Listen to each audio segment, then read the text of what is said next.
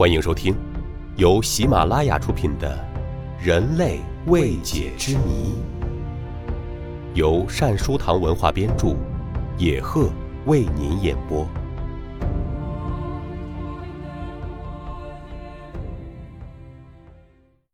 第十八集：复活节岛的长耳人，你究竟来自何方？复活节岛位于东南太平洋上，在南纬二十七度和西经一百零九度的交汇点附近，面积约一百一十七平方千米。它离南美大陆智利约三千千米，离太平洋上其他岛屿距离也很远。所以，它是东南太平洋上的一个孤零零的小岛。这个孤零零的小岛现在已经引起世界许多人对它的兴趣和关注。从发现这个小岛开始，许多问题变成了人们议论关心的热点。复活节岛被世界上许多人称为神秘之岛，有很多解不开的谜。科学家们对它进行了长期研究，都得不出一个科学的一致的解释。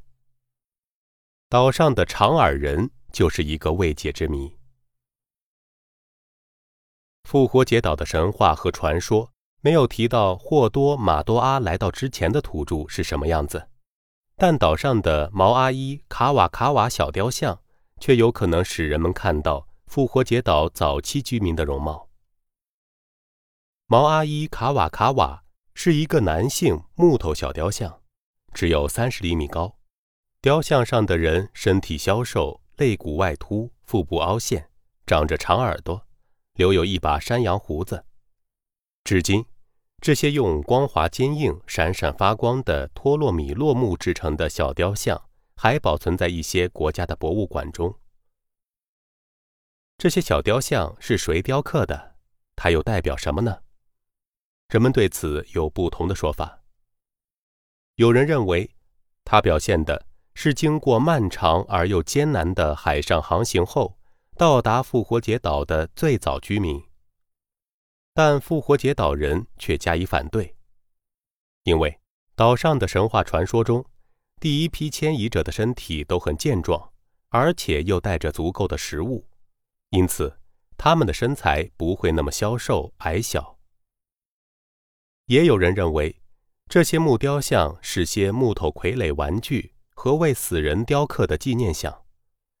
雕像上的人物那消瘦的面容和颈部肿大的甲状腺，表明了他们内分泌严重失调；而鹰钩状的鼻子、张露的牙齿和异常的脊椎骨，又表明是某种光线的强烈照射造成的。除了毛阿伊卡瓦卡瓦小雕像外，岛上还有许多其他的小雕像。有一个身体消瘦的女性小雕像，叫做毛阿伊帕阿帕阿，她也长着一小撮山羊胡子，酷似男性小雕像。此外，还有长着两个头的毛阿伊阿里斯加小雕像，以及人身鸟头的坦加塔马努人鸟像，还有鱼。鸟等许多小动物的小雕像，几乎岛上每个居民家中都有这些独特的木雕像。从雕像上可以看到，岛上的早期居民都有着一对长长的大耳朵。岛上的很多传说都讲到长耳人哈纳乌耶耶比和短耳人哈纳乌默默科，讲到长耳人雕刻了巨大的阿胡河石像。长耳人和短耳人之间的战争，以及长耳人在壕沟中死去的情景。而长耳人只有很少一部分幸免于难。那么，长耳人又是什么时候来到复活节岛上的呢？传说中对此说法不一。有的说他们比霍多马多阿来的早，有的说他们是一起来的，还有的说。他们比霍多马阿多来得晚，但不管怎样，石像和阿胡都是他们遗留下来的雕刻作品。一位研究者曾有幸亲眼目睹了科学家同复活节岛人为此而进行的一场激烈的争论，著名旅行家基利莫奇对复活节岛的古希往事很了解，他断言，新的长耳人是同霍多马多阿一起来的。但另外的人却反对，说他们不是同霍多马多阿一起来的，而是稍后同一位名叫图乌科伊霍的首领一起来的。但究竟是怎么回事，无人知晓。那么，长耳人又是谁呢？据了解，复活节岛人向来就有把耳朵拉长的习惯。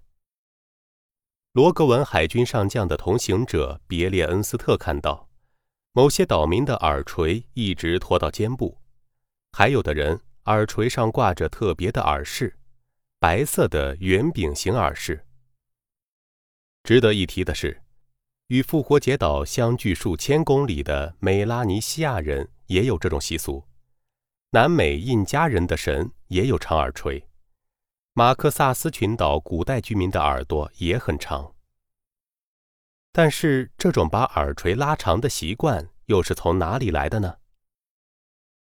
公元九三八年，在印度麦索尔完工的一座名叫戈麦杰什瓦拉的三十米高的花岗岩石雕像，比复活节岛的最大雕像还要大，其耳垂一直拖到肩上，是一位名副其实的长耳人。印度南部著名的水彩壁画。和马哈巴利普拉罗庙宇的壁画以及浮雕上的所有人物，也都是些长耳人。长长的耳朵上还悬挂着各种耳饰。在印度，长耳是佛的象征之一，所有的菩萨塑像都有着长长的耳朵。不仅如此，而且诸神也是长着长耳朵的。在离孟买不远的象岛上，有一座洞穴庙宇。庙宇里的印度三大圣人波罗西摩、毗湿奴和湿婆都有着长长的耳朵。大量的化身、佛教中的导师、圣徒和教会中的人物，甚至连凶神恶煞也都长着长耳朵。东南亚各部族也有把耳朵拉长的习惯，因此也有不少人认为，复活岛的祖先就是从印度那里迁居过来的。但这并没有什么证据可供参考或证实，仅仅是一个大胆的猜测而已。复活节岛上的长耳人有很多没有被解开的谜，对此，科学家们做出的推断也仅仅是一种猜测。复活节岛就像一个弥漫着迷雾而又深不可测的迷林，它充满了如此众多的引人入胜之谜。吸引着人们去探索。听众朋友，本集播讲完毕，感谢您的收听。